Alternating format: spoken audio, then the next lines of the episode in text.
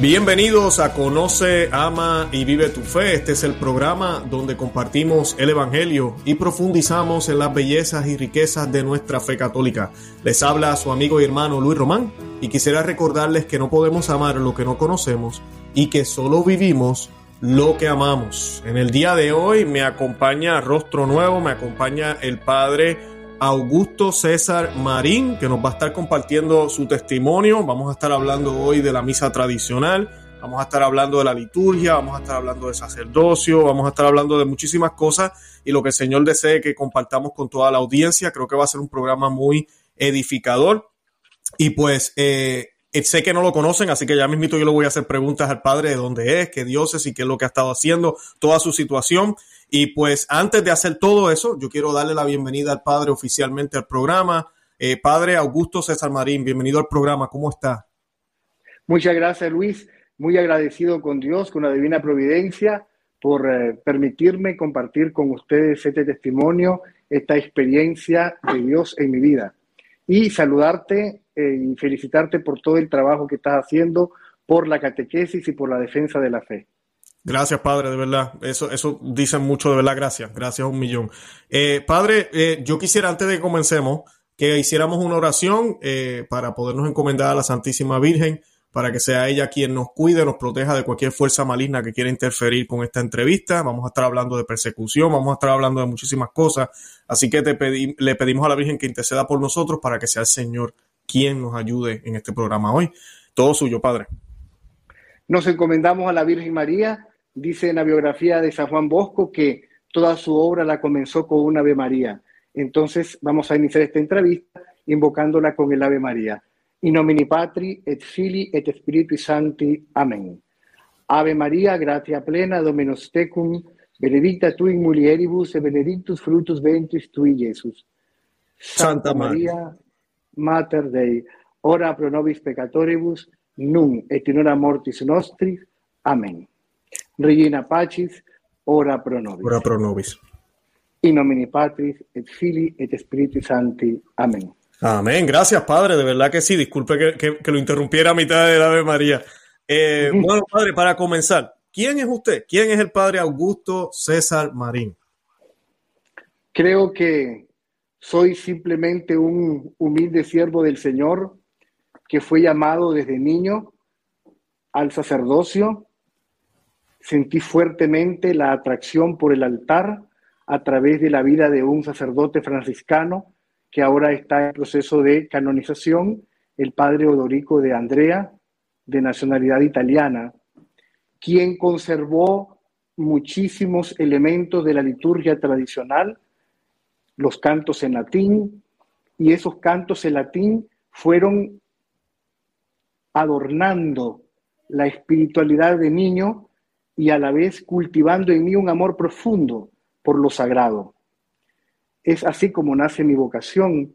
Luego, a través de diversos momentos de mi vida, va a ir eh, el Señor moviéndome con su gracia. Ingresé a la universidad, estudié psicología, tengo una maestría en psicología clínica y actualmente estoy haciendo el doctorado en psicología clínica. Pero al terminar la licencia de psicología, yo decidí ejercer un tiempo antes de ingresar al seminario para discernir dónde Dios me quería.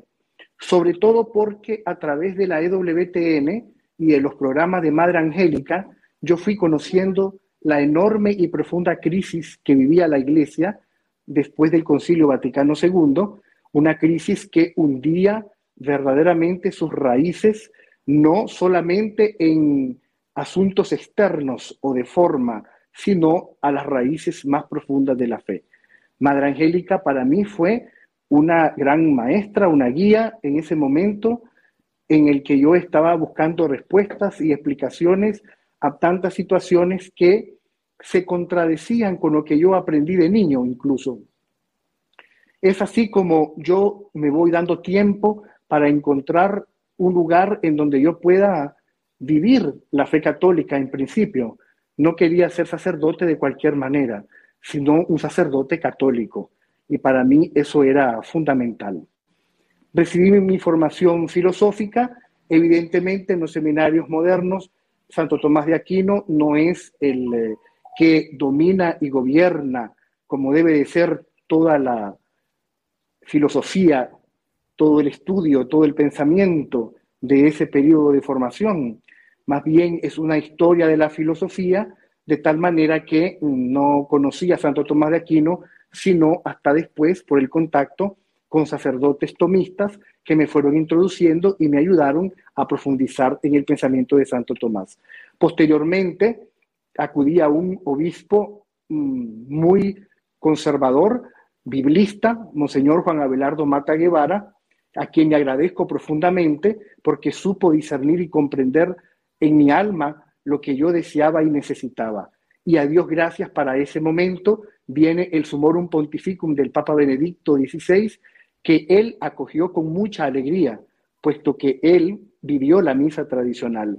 Es muy difícil que un obispo que no haya amado y vivido la misa tradicional pueda custodiarla y defenderla. Él la había vivido, la había amado, y ahora que el Papa Benedicto hacía con este motu propio eh, una reafirmación de todos los derechos que tanto sacerdotes como fieles tenemos de acceder a esta liturgia que es un tesoro de la iglesia, pues él, se entusiasmó cuando yo le dije que quería celebrar la misa tradicional, todavía yo no estaba ordenado, había recibido eh, lo que llaman en el nuevo ordo el ministerio del electorado, y desde ese momento él me facilitó todos los medios posibles para que yo aprendiera a celebrar la Santa Misa. De tal manera, pues, que desde, mi ordenación yo celebro la misa tradicional hasta este momento, mi ordenación en el año 2013. Y, y llevo todos estos años celebrándola, ha alimentado mi vida sacerdotal y ha alimentado mi vida espiritual de una manera tal que no puedo en ningún caso dejarla. Qué bonito, padre, ¿no? Es que eh, excelente, de verdad que Dios lo, lo, llevó por este camino, por la misa tradicional, la liturgia. Me, me, gustó muchísimo lo que dijo de la música, porque sí influye muchísimo en la liturgia. Concilio de Trento afirma eso. El propio Concilio Vaticano II habla de esto también, de, de, la, de la importancia del canto gregoriano, de la música sacra, como debe ser. Y, y pues lamentablemente todo eso lo hemos tirado, y me da pena decirlo así, pero lo hemos tirado a la basura eh, en muchas parroquias, a veces por ignorancia, y no estoy diciendo que la gente no lo hace con amor lo que hacen, pero se pierde esa esencia y usualmente cuando un jovencito escucha, como le pasó a usted, cuando un jovencito empieza a escuchar la música en latín, el, el, el, el tono, la tonada gregoriana, ¿verdad? Se le llama gregoriana, ¿verdad? Por, por el Papa Gregorio. Eh, es hermoso, atrae, llama la atención. Cuando tú pasabas por una iglesia, tú, tú sabías, esto es una iglesia católica. Eh, y pues eh, la idea era, como dice el Concilio de Trento, llevarnos a Dios. Qué bueno. Ahora, padre, ¿cuál es su situación ahorita? Porque entonces sé que lo dejó ahí como para ahorita. Eh, ha estado celebrando la misa tradicional desde que fue ordenado. El Señor le dio esa vocación. Eh, sí le quería preguntar si ha celebrado la misa nueva, me contesta ahora, y quería que de una vez aprovechara y me dijera cuál es su situación actualmente en la diócesis, ya que sabemos que las cosas en Roma han cambiado muchísimo.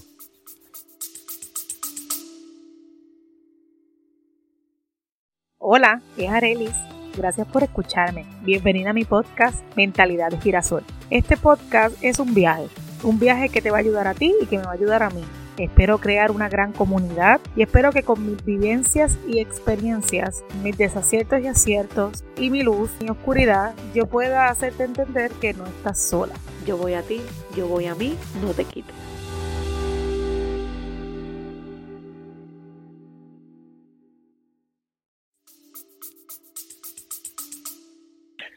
Con el Sumorum Pontificum yo acojo la hermenéutica de, de continuidad de su santidad Benedicto XVI, y entonces celebro las dos misas. Celebro la misa tradicional y celebro la misa Novus Ordo. Evidentemente, al tener el impacto de este sacerdote franciscano en mi infancia, eh, la misa Novus Ordo la trato de celebrar siempre con la mayor dignidad posible, apegándome siempre a lo más digno, a lo más sagrado, con lo que puede celebrarse. El tiempo va transcurriendo realizo varios ejercicios de San Ignacio de Loyola y cada vez eh, voy discerniendo junto a mi director espiritual y también junto a mi obispo de entonces, Monseñor Juan Abelardo Mata Guevara, que me dedique a la misa tradicional, que me dedique a la liturgia tradicional y a conservar este tesoro litúrgico y la posibilidad de una parroquia personal. Empecé, con el permiso de él, a trabajar en función de eso. Debo decir algo muy importante. Cuando yo empecé a celebrar misa tradicional, la celebraba solo. Los primeros en pedirme la participación en la misa tradicional fueron cinco niños monaguillos de 9 a 10 años de edad. Y los primeros fieles que yo tuve fueron esos niños que quedaron impresionados de la sacralidad. No entendían evidentemente el latín, pero es que no hay que entenderlo todo. No somos discípulos de René Descartes con ese racionalismo. Somos discípulos de Jesús, de nuestro Señor. Creemos en la gracia. Y como decía mi papá, para disfrutar del canto de un pajarito no es necesario hablar como pajarito, el lenguaje de los pajaritos, entenderlo del todo. Simplemente uno escucha la melodía de un pajarito y uno se, se siente totalmente lleno de paz, de espiritualidad. Pues lo mismo sucede con el latín, con lo sagrado, con las oraciones, con el canto gregoriano. Creo que uno va descubriendo esa belleza profunda del misterio de Dios, como ocurrió con estos niños. Poco a poco se fueron agregando personas que me iban pidiendo participar de la misa hasta que llegó un momento en el que el grupo se hace grande, 70 a 100 personas, y ya se convierte en una misa de horario de parroquia con la bendición del obispo, que ahora ya es emérito, Monseñor Juan Abelardo Mata Guevara. Él en la diócesis impulsó muchísimo el catecismo, el catecismo de San Pío X, eh, vida de santos, todos estos tesoros litúrgicos que a veces es difícil encontrar y que en una librería católica es más fácil encontrar libros de nueva era o ese sincretismo religioso que existe ahora. Sin embargo, él trató de hacer un proceso de catequesis a nivel profundo, serio y enraizado en la tradición de la iglesia. Y todo eso a mí me, animó y me motivó a seguir eh, todo este apostolado hasta el momento en el que se le acepta su renuncia por razones de edad. Este año, eh, él cumplió 75 años de edad, se le aceptó la renuncia y se nombra a un administrador apostólico de una diócesis vecina. Eh, el administrador apostólico es quien me prohíbe la misa con fieles, me prohíbe usar el ritual romano tradicional y me prohíbe la celebración de cualquier otro sacramento en la liturgia tradicional. Además de eso, me prohíbe celebrar en el templo, aunque sea de forma privada. Cuando, yo, cuando yo recibo la carta, no hubo en ningún momento un diálogo, simplemente me entregó la carta, yo la recibí y fui a leerla eh, al lugar donde habito, y es ahí donde yo siento que el mundo se desmorona porque Dios no se contradice. Son años de discernimiento, son años de estudio de documentos de la iglesia, es un magisterio de dos mil años, estamos hablando de algo que toca la tradición de la iglesia y en mí no ha habido conflicto jamás. El magisterio de la iglesia está al servicio del depósito revelado de la Sagrada Escritura y de la Sagrada Tradición. Y este magisterio es ininterrumpido, no puede haber ruptura. De eso yo estoy clarísimo. Y una cosa muy clara que me quedó también es que debía entrar en un periodo de oración y de discernimiento. Y es así como yo escribo al administrador apostólico y le digo que entraré en un periodo de oración y de discernimiento y que después le daré mi respuesta a su carta. Yo hice un retiro de una semana eh, me di un tiempo de reflexión, de oración, porque en realidad sí me sentí muy herido como hijo de la iglesia. En esa carta yo no sentí a mi madre la iglesia católica. Esa era la carta de una madrasta que azota a sus hijos, de una madrasta que le quita el alimento que nutre el alma. Y sobre todo sentí la injusticia tremenda de esa madrasta que no comprende y que no entiende que ese hijo ama a la iglesia, ama a su madre la iglesia católica, ama las raíces apostólicas de esa iglesia, ama toda la tradición. Entonces, todo eso me llevó a un proceso de un profundo dolor de hijo, de hijo que sufre por su madre, pero también de adhesión absoluta a la verdad, porque en mi vida he experimentado siempre el deseo de cumplir la voluntad de Dios, cueste lo que cueste. Así es, así es como eh, por dirección espiritual disierno y yo decido eh, continuar con la misa, entregar la parroquia, parroquia Nuestra Señora de Guadalupe, que a la que serví con mucho amor y a la que también quise llevar siempre el alimento espiritual no contaminado, sino de la fe pura. En la carta se me decía eh, que rezara con el, por el Papa. Me animaban a amar, que animara a, a los fieles amar al Papa. Y hemos amado al Papa y rezado por el Papa. En la parroquia tenemos jornadas de oración por el Santo Padre todos los viernes. Todos los viernes dedicados a la oración y a la intercesión por el Santo Padre y por el Obispo y por el clero. Así que era una carta, es una carta bastante contradictoria. Luego que celebre la misa Novus Ordo dignamente, porque hay que estar acorde a la unidad de la iglesia. Dos cosas que también siento contradictorias cuando se ve tanto en la diócesis como en la diócesis de la provincia eclesiástica de Nicaragua, país al que pertenezco, tantos abusos litúrgicos como se ve en otros lugares. Y no hemos visto un documento firme, serio, que trate de resguardar el depósito sagrado de nuestra fe celebrada en la divina liturgia. Entonces una carta que me llenaba de inquietud, de preguntas, pero a la vez totalmente sesgada, escrita eh, evidentemente por una mano que ni conoce la misa tradicional, ni ama la misa tradicional y no ha celebrado misa tradicional, evidentemente, por todo el contenido de la carta. Claro, no, sí, es, lo que usualmente me, estuvo curioso cuando dijo que le dijeron que orara por el Papa, ese, eh, piensan que los que celebran la misa tradicional odian al Papa, odian al Vaticano II, eh, se creen mejores y nada que ver, nada que ver. Eh, la unidad de la iglesia se manifiesta en la diversidad de ritos que de por sí la Iglesia Católica tiene y, de distintas formas, inclusive que ha habido de la misa. O sea, inclusive cuando San Pío V canoniza la misa, ¿verdad? La, la, coloca el canon de la misa mucho más firme luego de Trento por los ataques de los protestantes. No es que la misa tridentina nace en 1570, si no me equivoco, es el año.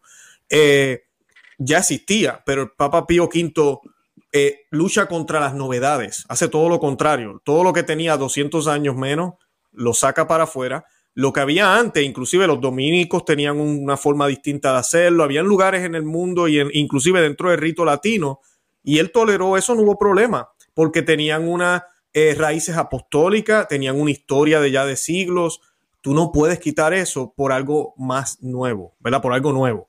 Y ahorita pues se nos dice lo contrario. Ahora se nos habla, vamos a tener unidad, pero no unidad con lo que la iglesia en unión siempre hizo, sino en unidad con lo que se inventó los otros días. Y pues volvemos a lo mismo, algo que usted ha demostrado. Usted, está, eh, usted inclusive celebró la misa nueva por un tiempo reverentemente, no, no tuvo problema con eso. El punto es, no nos quites lo que siempre fue católico por novedades. Eh, y, y, hay que tener mucho cuidado con eso porque Hoy yo hablaba con una amistad mía y, decíamos, eh, hablábamos de estos temas y decíamos, ¿será que estos temas a veces alejan a la gente de la iglesia? Decíamos eso. Decía Luis, ¿será que los videos a veces alejarán a la gente de la iglesia?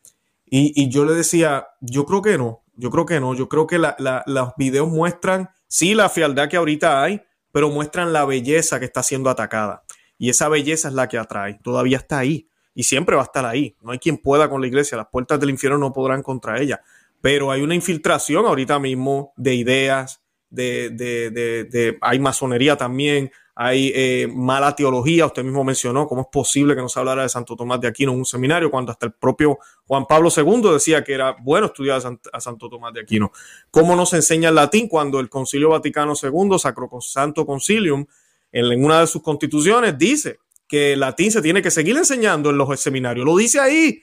O sea, que hasta estos modernistas son desobedientes a su concilio pastoral, porque es pastoral. Sí, es un concilio, pero es pastoral. Son, son inclusive desobedientes a su concilio que ellos catalogan dogmático. Eh, eso es triste, es triste. Ahora yo le pregunto, padre, la, la, gente, porque esta es la parte que a mí me choca. O sea, yo, yo digo, no estamos aquí para traer a la gente a Cristo. Ese no es el trabajo de la iglesia. Entonces, si usted empezó a hacer la misa en privado, cinco monaguillos estuvieron ahí, cinco creo que me dijo, eh, creo que fue el número. Sí. Cinco. Y luego se aumenta y surge una comunidad, como quien dice de la nada, como decimos, ¿verdad? El Espíritu Santo va atrayendo personas, eh, la gente encuentra al Señor de esta manera. Pues, ¿qué tiene de malo? Tanto que se habla de que eh, una iglesia sinodal y las voces de las periferias y todo ese tipo de cosas que se nos habla hoy en día, pues escuchemos las voces de miles y miles de católicos que como usted, padre, nos sentimos rechazados, nos sentimos como huérfanos en cierto sentido, no de la iglesia, pero por parte de algunos líderes que nos tratan como si fuéramos enemigos, como si estuviéramos en contra de Cristo, como si fuéramos un cáncer dentro de la iglesia. Literalmente en la última misa tradicional pública que hice en la parroquia, yo dije que quienes amábamos la tradición éramos tratados como perros sarnosos, literalmente. Un perro con sarna que se desprecia, que hay que patear, que hay que tirar, y esa es la realidad de quienes amamos la tradición.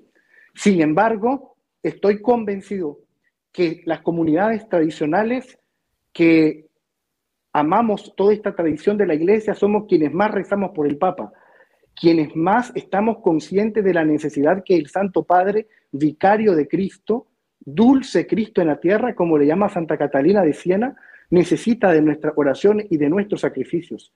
Creo que estamos más conscientes de que vivimos en los últimos tiempos y que estamos ante signos verdaderamente del reino de Dios, de la cercanía de la parucía de nuestro Señor, que no sabemos el tiempo, el día ni la hora, pero que sin embargo sí marcan los últimos tiempos.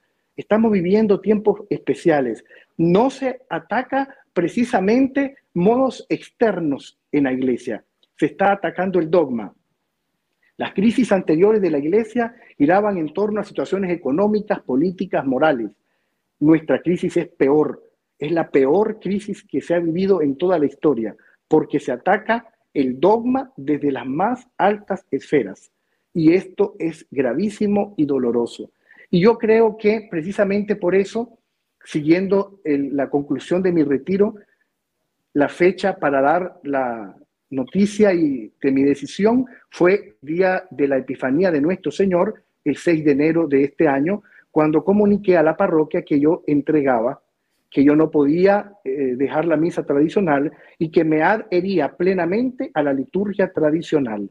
De manera pues que en colaboración con la Fraternidad Sacerdotal San Pío X, en colaboración con quienes aman la tradición, seguir trabajando en función de que las personas y las almas puedan tener los sacramentos según el rito romano tradicional, porque es su derecho, es un derecho que ni el Papa puede quitar, porque ya existe una bula cum primum tempore que dice que esta misa ha sido establecida a perpetuidad y que no puede haber castigo para el sacerdote que la celebre y una bula que tiene un carácter dogmático y que lo que hace es reafirmar lo que la tradición ya enseña. Entonces, aquí entramos en ese principio de no contradicción en filosofía. Una cosa o es o no es. Tenemos dos papas entonces que se contradicen. El Papa Benedicto XVI diciendo que esta misa no ha sido abrogada, que es la misa que debe de ser conservada y cuidada. Y luego tenemos un documento siguiente que dice que totalmente debe de ser eh, eliminada como rito ordinario, o sea, ya ni se menciona como extraordinario, sino como rito ordinario, la única lex orandi es la misa Novus Ordo de Pablo VI. Eso, ese punto es bastante ambiguo y presenta serias dificultades teológicas. Pienso yo que alrededor del Santo Padre hay eh, manos que han intervenido en este documento que lo han hecho de tal manera eh, trágica, lamentable, contradictoria en sí misma porque cuando tocamos la liturgia no estamos tocando inventos humanos, estamos tocando la obra de Dios. La liturgia es divina, tiene origen divino. Y tocamos la liturgia, tocamos la tradición milenaria de la iglesia. Por tanto, creo yo que al tomar la decisión, todos estos elementos fueron de gran ayuda para mí, sobre todo porque no podía tomar una decisión por capricho por gusto personal, sino una decisión que tiene que ver con mi sacerdocio y que tiene que ver con la salvación de mi alma, en primer lugar. Porque para poder ayudar a salvar las almas de los demás, tengo que cuidar la salvación de mi propia alma. Y entonces es así como doy a conocer que entrego la parroquia, dejo la parroquia y actualmente estoy celebrando en un hogar en donde esta familia ha sido adherida a la misa tradicional y asisten no fieles que aman la tradición y que han sido formados durante años y que tienen sed y hambre. ¿Estamos en comunión con la iglesia? Sí, más que nunca. El superior de los jesuitas ha dicho que el diablo no existe y, y nadie ha, dudado de su comunión con la iglesia. Y sigue en comunión. Y sigue en comunión. Los obispos alemanes dicen que se pueden bendecir eh, uniones eh, no tradicionales, le llaman ahora en algunos lugares, eh, uniones de familias de parejas homosexuales y están en comunión con Roma. Nadie ha dudado de su comunión. En fin, quieren darle la comunión a adúlteros y nadie duda de su comunión con Roma. Yo estoy en comunión con la Roma eterna, estoy en comunión con el Papa, tanto en cuanto Él es el custodio del depósito de la fe. Y quiero asegurar mi amor por el vicario de Cristo, por la sede de Roma, porque ahí está el sucesor de Pedro. Y amamos al sucesor de Pedro y oramos por el sucesor de Pedro. Pero cuando Pedro no está actuando como el, custodio del depósito de la fe, humildemente, filialmente, nosotros podemos resistir a decisiones que contradicen la fe milenaria de la Iglesia. San Pablo mismo nos ha dado ejemplo de una corrección fraterna que le ha hecho al mismo apóstol Pedro. Y pienso yo que humildemente, amorosamente, como hijos, tenemos nosotros que resistir cualquier decisión que nos quiera arrebatar los tesoros que nuestra Santa Madre nos regala y que han sido conservados en estos milenios. Excelente. Padre, yo quería aprovechar y preguntarle para, para beneficio de la audiencia y, verdad que, porque no quisiera hablar tanto del documento que el Papa publicó y de la nota que él coloca, pero una de las cosas que muchos que no conocen la misa tradicional dicen es, pero, pero ¿cuál es el problema? ¿Qué, cosas no, no, la misa nueva tiene todo? O sea, ¿qué cosas, eso es lo que nos dicen, qué cosas, y esa es mi pregunta, ¿por qué ya no celebra la misa nueva? y qué elementos encontró o, usted entiende que hay en la misa tradicional que si no la cuidamos se van a perder. El problema con la misa nueva no tiene que ver con la validez. En ningún momento creo yo que los grupos tradicionales eh, dudamos de la validez de la misa nueva. El problema tampoco tiene que ver con que sea directamente herética, al menos hasta el misal de su santidad Juan Pablo II, porque ya cuando se le da potestad a las conferencias episcopales de reformar sus misales, uno ya empieza a encontrar en las oraciones algunos puntos que son bastante difíciles eh, de conciliar con la fe. Por ejemplo, la plegaria de niños. La plegaria de niños no habla en ningún momento de sacrificio y cuando se refiere a la misa se refiere siempre a una fiesta. Eso conlleva un enorme peligro porque en estos niños no se está sembrando la fe católica de la misa como renovación incurrenta del sacrificio de la cruz. La misa Novo Ordo es ambigua.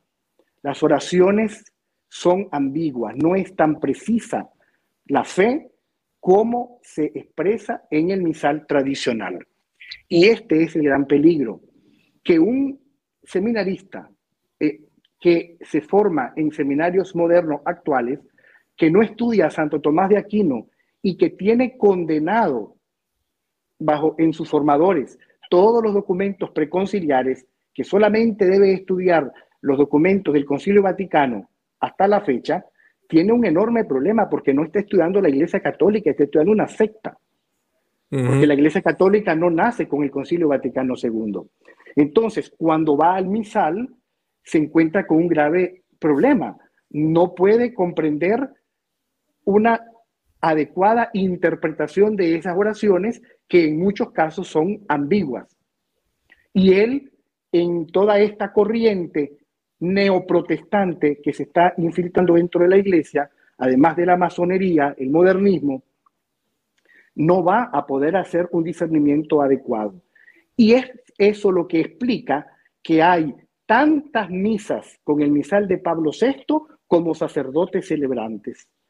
Si habla el documento Tradiciones Custodes de unidad litúrgica, creo yo que la unidad litúrgica, el misal de Pablo VI, su santidad Pablo VI, no ha dado un fruto tanto como que haya unido a la iglesia. Al contrario, uno encuentra que cada párroco celebra según su propio deseo, gusto y afición. Sí, eh, padre, ¿no? Y, además de eso, eh, yo, yo digo también, ¿verdad? Y no sé si me quiere hablar un poco de eso. Cuando usted celebraba el Novus Sordo, eh, porque usted dijo que la celebraba reverente, ¿la estaba haciendo dirigida a Cristo o la hacía mirando al público? Porque sé que hay sacerdotes que eso le, les toca. Cuando, aunque en el caso de usted, usted tuvo el privilegio de hacerlo desde muy jovencito, la misa tradicional, pero yo he escuchado testimonios de sacerdotes que nunca celebraban la tradicional. Cuando entran a la tradicional, eh, lo primero que dicen es, por primera vez celebro la misa para él por eso es lo que algunos dicen, así mismo, después de 10 años de haber celebrado la misa nueva. Y no es que nunca se la dirigieron a Dios, pero ¿verdad? La postura, eh, todo eso, las oraciones. ¿Qué me puede decir de eso? La comunión en la boca de rodillas. Eh, ¿Qué nos puede hablar de eso, padre? Me ayudó muchísimo eh, que soy ordenado en el periodo de Benedicto XVI y que su santidad propuso colocar el Cristo al centro del altar con los candelabros eso me ayudó muchísimo a centrarme en el misterio. Pero con el transcurso del tiempo voy profundizando mucho más en el significado bíblico, eh, litúrgico, magisterial, patrístico del ad orientem y entonces empecé ya a celebrar continuamente la misa novo ordo ad orientem. Y sí hay un gran cambio, porque el ejemplo que le voy a poner es bien sencillo. El conductor de un bus tiene que ir mirando junto a los pasajeros hacia el frente. Sería trágico que el conductor del bus tenga la visión hacia atrás, viéndole la cara a los pasajeros y vaya conduciendo el bus de espaldas hacia el frente. Eso es, eso es la celebración de una misa cara al pueblo, exactamente. Estamos dirigiéndonos a Dios. El culto es a Dios. Las oraciones son a Dios. Esto ha causado un detrimento trágico en la identidad sacerdotal. Y es por eso que en las últimas décadas hemos visto el aumento terrible en los problemas en el, sacerdocio, en el sacerdote. Problemas que tienen que ver en esto. Se le han dejado los deberes, pero se le quitaron los medios para cumplir esos deberes.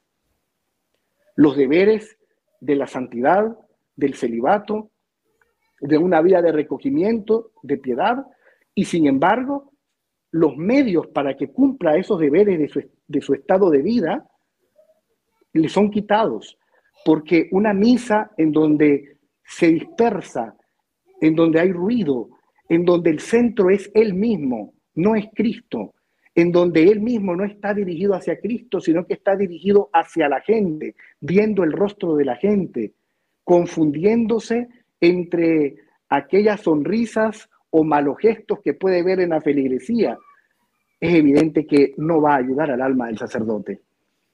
Cuando se celebra ad en cara a Dios, es solamente Dios el centro. Y el momento para dialogar con los fieles, pues es la prédica, es el sermón, es el momento para ver los rostros y para ayudarles, para animarles.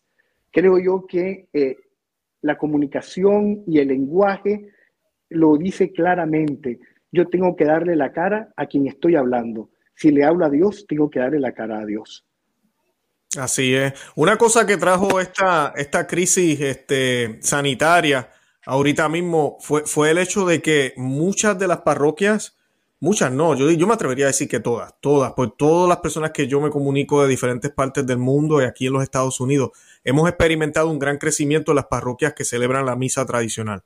Eh, pues porque muchas de ellas fueron las que se quedaron abiertas, eh, cosas de la vida diría yo, ¿verdad? ¿No? Pero es la influencia de la liturgia, que a pesar de una emergencia sanitaria, los sacerdotes, todos se las inventaron para dejar las puertas abiertas, a confesar. En cambio, y me da pena decirlo, pero yo que estoy en la zona de Orlando y Florida y eso, acá cerraron todas las parroquias eh, diocesanas.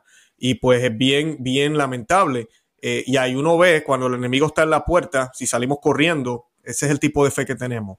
Y pues eh, el, otro punto es que mucha gente, usted habló ahorita algo que me gustó, todas las misas no solos son distintas. Uno va a una parroquia en la esquina allá, la hace de una forma, en la montaña la hacen de otra. Así mismo pasó con la crisis sanitaria. Empezaron a inventar. Eh, aquí la recibimos con las manos, eh, eh, bueno, aquí la recibimos en la mano solamente. Allá la vamos a dar en una bolsita, en unos paquetitos. Aquí le vamos a poner Pure primero, ¿verdad? Este antibacterial y acá usamos un spray. yo no sé, todo, unas inventivas para realmente cometer los abusos más grandes contra el Señor. Y el cielo llora contra esto. mucha gente empezó a ir a los lugares tradicionales por esa razón me decían, Luis, yo, yo, estoy aquí porque yo no voy a recibir al Señor en la mano. Yo no voy a recibir al Señor de esa manera. No lo voy a hacer. Y pues, eh, ¿qué, ¿qué, nos puedes decir de eso, padre? Porque pues lamentablemente pasa esto en el 2019, 2020, empiezan a subir los números, 2021 y boom, sale tradiciones custodes, todo esto, porque empieza a contrastar, la fealdad se empieza a notar más con todo esto que se estuvo haciendo en muchas parroquias, el circo que hubo. Eh, ¿qué, nos dice de eso, verdad? El poder que tiene la liturgia tradicional y cómo hemos estado ahorita, el estado de la iglesia en la fe, porque lamentablemente ya no creemos en la presencia de la Eucaristía.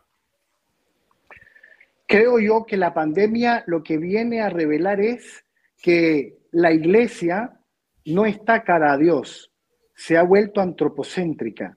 Y como se ha vuelto antropocéntrica, cuida más el cuerpo que el alma y cuida el cuerpo casi como un trastorno obsesivo compulsivo, porque eso es lo que pudimos ver realmente, medidas sanitarias casi como de un trastorno obsesivo compulsivo.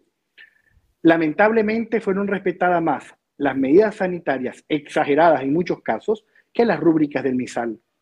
En los obispos se miraba mucha preocupación por la parte higiénica del cuerpo, pero no preocupación porque las almas fueran atendidas. Al contrario, los templos se cerraron.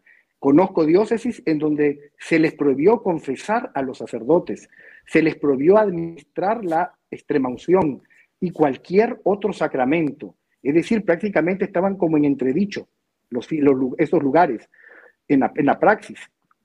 Creo yo que es solamente la expresión o el fruto de la pérdida de la fe de muchos pastores y de muchos clérigos. No se cree en la presencia real, pero aún peor, no se cree en la gracia que nos proporcionan los sacramentos, la gracia santificante. Jamás en la historia se ha visto que la iglesia en tiempos de guerras o de pandemias haya cerrado las puertas a sus hijos. Al contrario, esta iglesia, entre comillas, pastoral, eh, cercana. En salida se convirtió en una iglesia en estampida y cada quien encerrado en su guarida. Y no salimos más. No tenemos contacto con los fieles. Las almas abandonadas, los fieles desesperados, sufriendo y los sacerdotes en cuarentena. Creo yo que es muy triste cuando uno también como sacerdote pierde el sentido de que no somos asalariados, no somos funcionarios, somos pastores que debemos de estar dispuestos a dar la vida por las ovejas, que nuestro modelo es nuestro Señor Jesucristo, que dio la vida por todos, y que si morimos contagiados por haber cumplido nuestro deber, habremos muerto victoriosamente, habremos muerto gloriosamente, porque no hay nada mejor que morir por amor a Dios y por amor al prójimo. Entonces, eh, el antropocentrismo y toda esta situación de preocupación por el clima, por los animales, ha traído nada más que una autorreferencialidad. Ya no vemos hacia arriba, hacia el cielo.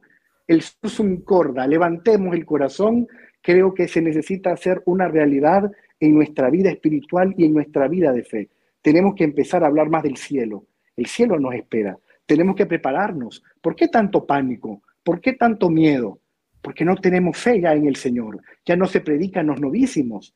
Ya no se, no se predica sobre el purgatorio, el cielo, el infierno, sobre el más allá, que no todo acaba con la muerte física. Y entonces la desesperación cundió en prelados, en clérigos, en fieles, porque había miedo, terror, horror a la muerte. Y eso nos da un indicador de cómo estamos viviendo nuestra fe católica. Así mismo es, así mismo es, Padre. Gracias, gracias por esas palabras, porque eh, como yo siempre digo, todo comienza con la liturgia. No es, un, no es una fijación con la liturgia, es que comienza con la liturgia para que seamos mejores cristianos y realmente estemos preparados para cuando vengan momentos como estos, para que seamos buenos padres, eh, buenos esposos, buenas esposas, buenos hermanos, buenos hijos, eh, verdaderamente cristianos, ¿verdad? Primero amarás a Dios sobre todas las cosas, hay una jerarquía y luego comenzamos a amar al prójimo. No puedo empezar por el prójimo y mirar para el lado a donde Dios y decirle, ayúdame, ven, ven, que ya estoy amando acá. No, primero yo lo amo a Él, me entrego completamente a Él y el lugar por excelencia es en la Santa Misa, la, la oración mayor, la oración por excelencia, la que debemos poner todo el esfuerzo que podamos hacer con nuestra vestimenta, con nuestro gesto, con lo que hagamos, mostrando lo que ya llevamos dentro, ¿verdad? Porque todo comienza adentro, no, es solo, no solo se trata de estereotismo y como a veces nos acusan también de eso. Pero yo quería hablarle, preguntarle, padre, ¿cuál es su petición? Y, quiero hacerle una petición al, programa, a todos los que nos están viendo. Oremos por el señor obispo del padre Augusto César Marín, eh, allá en Nicaragua. Oremos por él. Eh, porque no sabemos las, eh, las intenciones, nadie las puede juzgar. No sabemos, me es ignorancia eh, simplemente está siguiendo órdenes. No sabemos lo que, tal vez él piensa que es lo mejor que está haciendo. Eh, oremos por él para que se dé la oportunidad, para que recapacite, para que le dé la oportunidad a otros católicos, aunque él no entienda qué es lo que ellos hacen, pero a otros católicos acercarse a Cristo a través de las bellezas y riquezas de nuestra fe católica que tiene más de dos mil años. Pero yo le quiero hacer la pregunta a usted o la exhortación, aprovechando que lo tengo aquí, padre. ¿Cuál sería y sé que es difícil hablarle a obispos, pero quisiera que le hablara a los obispos del mundo. ¿Cuál sería su petición, usted como hijo de la iglesia, eh, hombre consagrado, ordenado, sacerdote?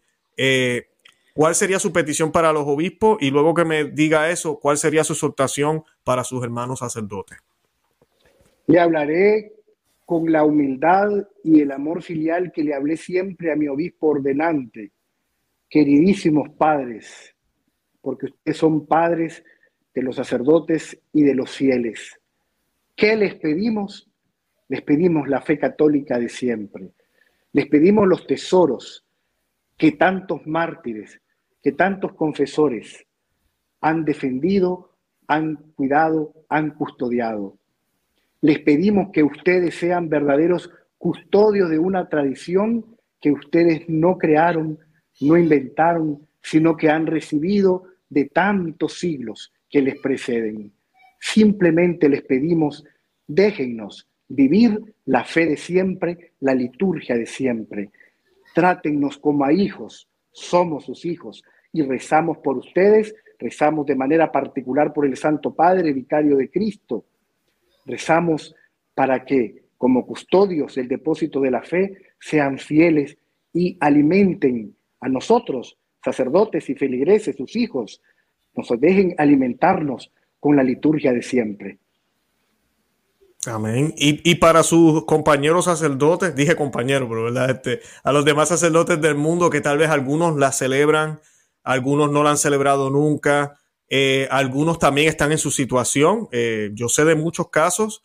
Eh, yo invito a, le digo a los sacerdotes, este es su canal, yo lo he dicho varias veces ya, este es el canal de los sacerdotes. Ustedes no están solos, habemos muchísimos, somos ya yo sé que somos miles de laicos que estamos dispuestos a ayudarlos en lo que ustedes necesiten para que la liturgia tradicional continúe, porque yo tengo una familia, unas hijas, una esposa, unos hijos, que yo, yo soy el responsable, a mí van a pedir cuenta Entonces, si yo no puedo confesar, yo no puedo darle Eucaristía, yo tengo que asegurarme que tenemos buenos sacerdotes que le dan ese pan a mi familia, que le predican la sana doctrina a mi familia, que tienen esa autoridad que yo no tengo. Eh, ¿Qué le aconseja a esos hermanos sacerdotes que quieran hacer las, que quisieran celebrar la Santa Misa tradicional o a los que se le han impedido? ¿Qué consejos le da? Lo primero, a quienes no la conocen, que la conozcan porque no se puede amar lo que no se conoce. Hay que conocerla, acercarse a algún sacerdote que, que ustedes sepan que la celebra o ahora a través de las redes sociales es bastante sencillo entrar en contacto y conocer más. Conocerla. Y conociéndola, uno se enamora. Eso es indiscutible. Quien, quien celebra la misa tradicional va a cambiar radicalmente su ministerio sacerdotal. Eso se lo aseguro.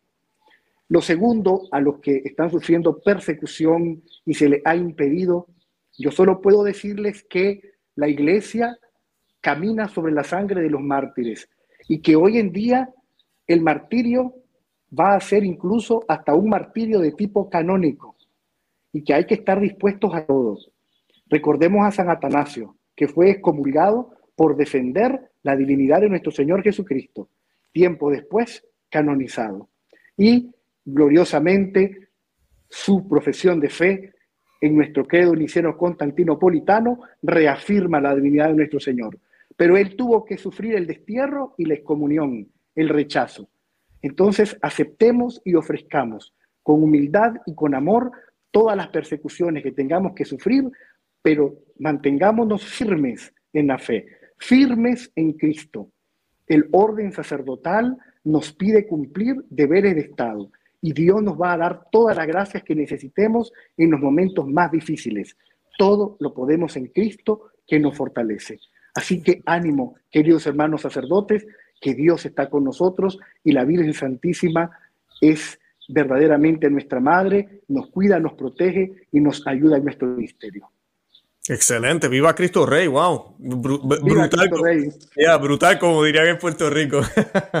Padre, de verdad que lo voy a tener en mis oraciones. Nosotros siempre los jueves aquí en casa, en el, hacemos el Santo Rosario en familia y siempre los jueves por todos los sacerdotes Empiezo por mi párroco, obviamente, pero luego, ¿verdad? Sigo con todos los sacerdotes que he tenido el privilegio, que esto ha sido un regalo que Dios me ha dado, de tener aquí en el canal. Y pues eh, ahora usted se añade a la lista, lo vamos a tener presente también. Y pues le pido a la audiencia que por favor el próximo rosario que usted vaya a rezar, que yo espero que sea todos los días usted rece el Santo Rosario, eh, hágalo por el Padre Augusto César Marín, por favor para que el Señor le dé fuerza, porque hay días alegres y hay días eh, tristes, hay días soleados y días de lluvia. Es un camino solitario el, querer defender la vida, eh, el querer defender la verdad, disculpen. Y el querer defender la vida, ¿verdad? Que es Cristo, el, camino, verdad y vida. Y además de eso, para que el Señor eh, lo mantenga firme, para que siga, ¿verdad? dándole el alimento a todas las familias que dependen de él. Y nada, Padre, ¿algo más que quiera añadir para cerrar el programa? Luis, animarte porque tu canal está haciendo muchísimo bien y definitivamente el maligno siempre atacará de diversas formas, pero igualmente te tendré presente en mis oraciones, en el santo sacrificio de la misa y con la comunidad de fieles adheridos a la santa tradición estaremos rezando, te seguimos, estamos muy atentos a las entrevistas y adelante, ánimo porque el Señor va a hacer muchas maravillas a través de tu programa. Gracias, Padre. Bueno, no me puedo ir si no nos da la bendición. Dominus vobiscum. Et spiritu tuum. Benedictio Dei omnipotentis, Patri et Filii et Spiritus Sancti descenda super vos et maniat semper. Amén. Gracias, Padre, de verdad. Que el Señor lo bendiga. Con eso nos despedimos. Como dije ya, eh, eh, oren por el Padre, oren por todos los que están siendo perseguidos. No se olviden compartir este programa para que más personas lo vean, darle me gusta y nada. Aquí nos veremos próximamente. De verdad que los amo en el amor de Cristo y Santa María, ora pro nobis. Que Dios me los bendiga a todos. Bye bye, Padre. Bye. Nos vemos.